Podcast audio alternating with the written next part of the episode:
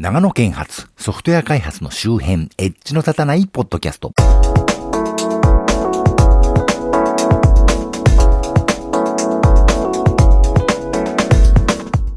どうも、コンピューターで面白いことがしたい人、そして、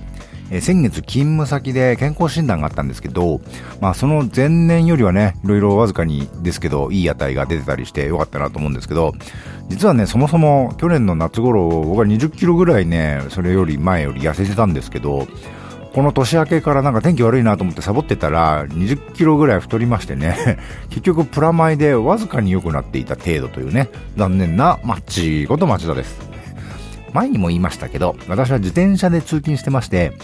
長野県千曲市をね、ちょうど端っこから端っこに縦断する感じで、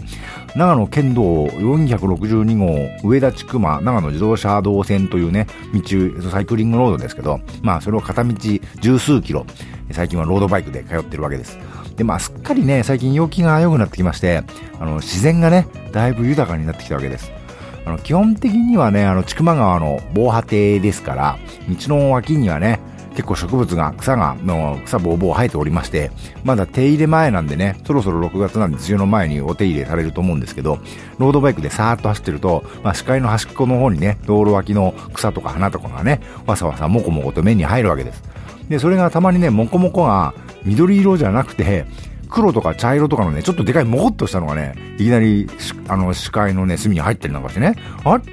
猫が生えてるとね、とっさにね、思うんですね。まあ、要は猫ちゃんがね、あの、その草の中にね、座ってるだけなんですけど、あの、植物の一種かとね、なんか、ああでかいのがって思うと、ね、猫なんですね。で、せっかくだから、あの、あな猫だからその猫の写真ね、スマホで撮って、インスタグラムにでもあげようかなと思ってね、キュッと止まって、カメラをふっと向けると、のびーんとその猫がね、伸び上がってくるわけですね。で、その直前まで自分の意識の中で植物に近いもの的なね、イメージがあったんで、うわ、猫伸びてきたっていうね、妙なショックを受けたりするんですけどね。まあ、それは何のこっちゃという感じで、あの、同じ体験をした方でないとわからないかもしれませんけど、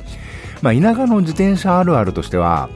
なんか細かい虫が固まってわーっと滞留してるエリアがポツポツとあって、で、そこに突っ込んでっては顔中もう虫だらけだみたいなのがね、あると思うんですけど、まあ、そういうのもね、茶色いような白いような細かい虫で景色に溶け込んでるんで、離れたところからね、その存在を確認できないわけです。ほんで、チャリで走ってると、もうたまにたまね、そのスポットにたびたび突入して、もう顔面にえらい勢いで細かい虫が突っ込んで、あの、ぶつかってくるんですね。で僕はもうこの現象をアステロイドベルト突入と呼んでますけどね。そんなわけで、あの、田舎にチャリでね、チャリンコ乗るときは口は閉じてないとダメですね。うっかり開けてるとその虫大量に口の中入ってきますからね。で、この大量の細かい虫ですけど、大体私は朝遭遇するんですが、時期によってはね、結構暗くなるまでいたりするんですね。そうするとね、今度はそれを食べる鳥がね、結構ガンガン飛んでましてね。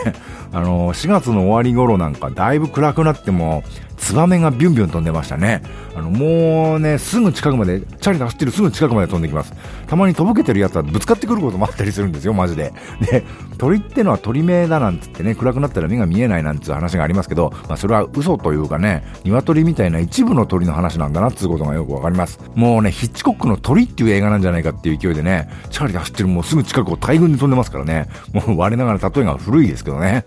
しかし、ヒッチコックの鳥のようだっていうのは最近あんまり聞かなくなりましたけど、私が子供の頃はね、よく普通の会話でもテレビ番組なんかでもね、慣用句的に言ってましたけどね、実は私まだこの映画見たことないんで、最近 Hulu にあるのを確認したのでね、近いうちに見ないとなと思ってるんですけどね、全然関係ないですね。あの、で、この時期ね、一番多いのがね、それより毛虫くんたちでしてね、チャリでサイクリングロードをさーっと走ってますと、まあ3メートルから5メートルぐらいの間隔で、毛虫くんがね、道を横断してるんですよ。で、走るチャリからね、この横断してる、えー、毛虫くんが視界に入るとね、すごい迫力でしてね、小さい毛虫くんなんだけど、でも目に入るとね、うお、うおってね、結構な迫力です。あの、全身を波打たせてね、歩いてる様がね、まさにキャタピラーと言いますかね、効果音をつけるとしたらね、ぐんぐんぐんぐんぐんぐんって感じですね。あの、で、これがね、それこそほんと数メートル間隔で、ぐんぐんぐんぐんって横断してるんで、もちろんね、踏んづけるのは嫌なんで、これを避けるのがちょっとしたね、ゲームみたいになってますね。毛虫くんのキャタピラー障害ですね。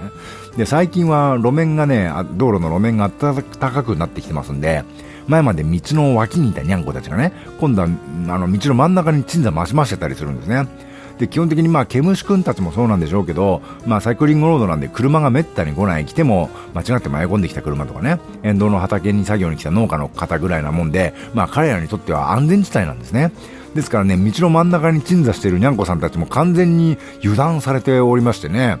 私がチャリでさーっと参りますと、まあ大体ね、お三方ぐらいが固まってね、鎮座増しましておられるわけですが、皆さん逃げるでも避けるでもなく、ちょこっと顔上げてこちらをご覧になられる程度でね、おなんだ？なんだよって感じでね、もう、すごいおっしゃってるのが私の耳には聞こえますね、もう。というわけで、まあ私が避けるわけです。私が避けるわけですよ。にゃんこさんが避けるわけじゃなくてね。もうにゃんこ様障害ですね。で、これがね、これから夏になってくると今度路面の温度がかなりね、あの、高くなって暑くなってきますんで、それが夜になって冷めてくるとちょうどよくなるんですね。で、まあ、さっき言ったように自転車道ですから、車通りませんから、絶対的に交通量が少ないわけで、街灯とか明かりみたいな一切ないんですね。だから暗くなるとほんと真っ暗闇。なので、夏になると真っ暗闇の中ににゃんこさんがゴロゴロ転がってるんですよ。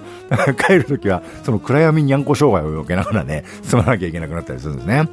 で、まあ、ここもね、だんだん秋になってくると、今度はカラスがね、どこからか加えてきたくるみをね、路面に落として割って食ってましてね。なので、くるみの殻がね、そこかしこに落ちてまして、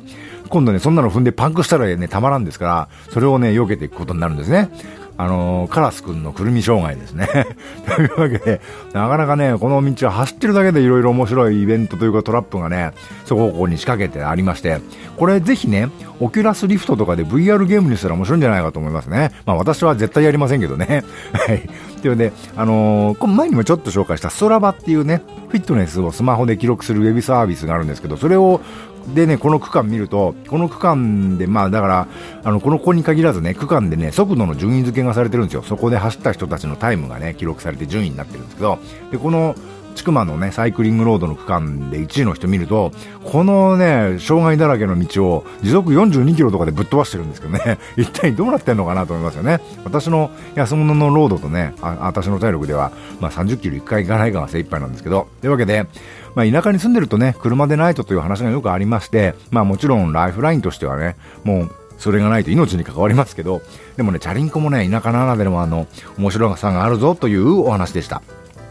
それでは今回はこの辺で。ではまた。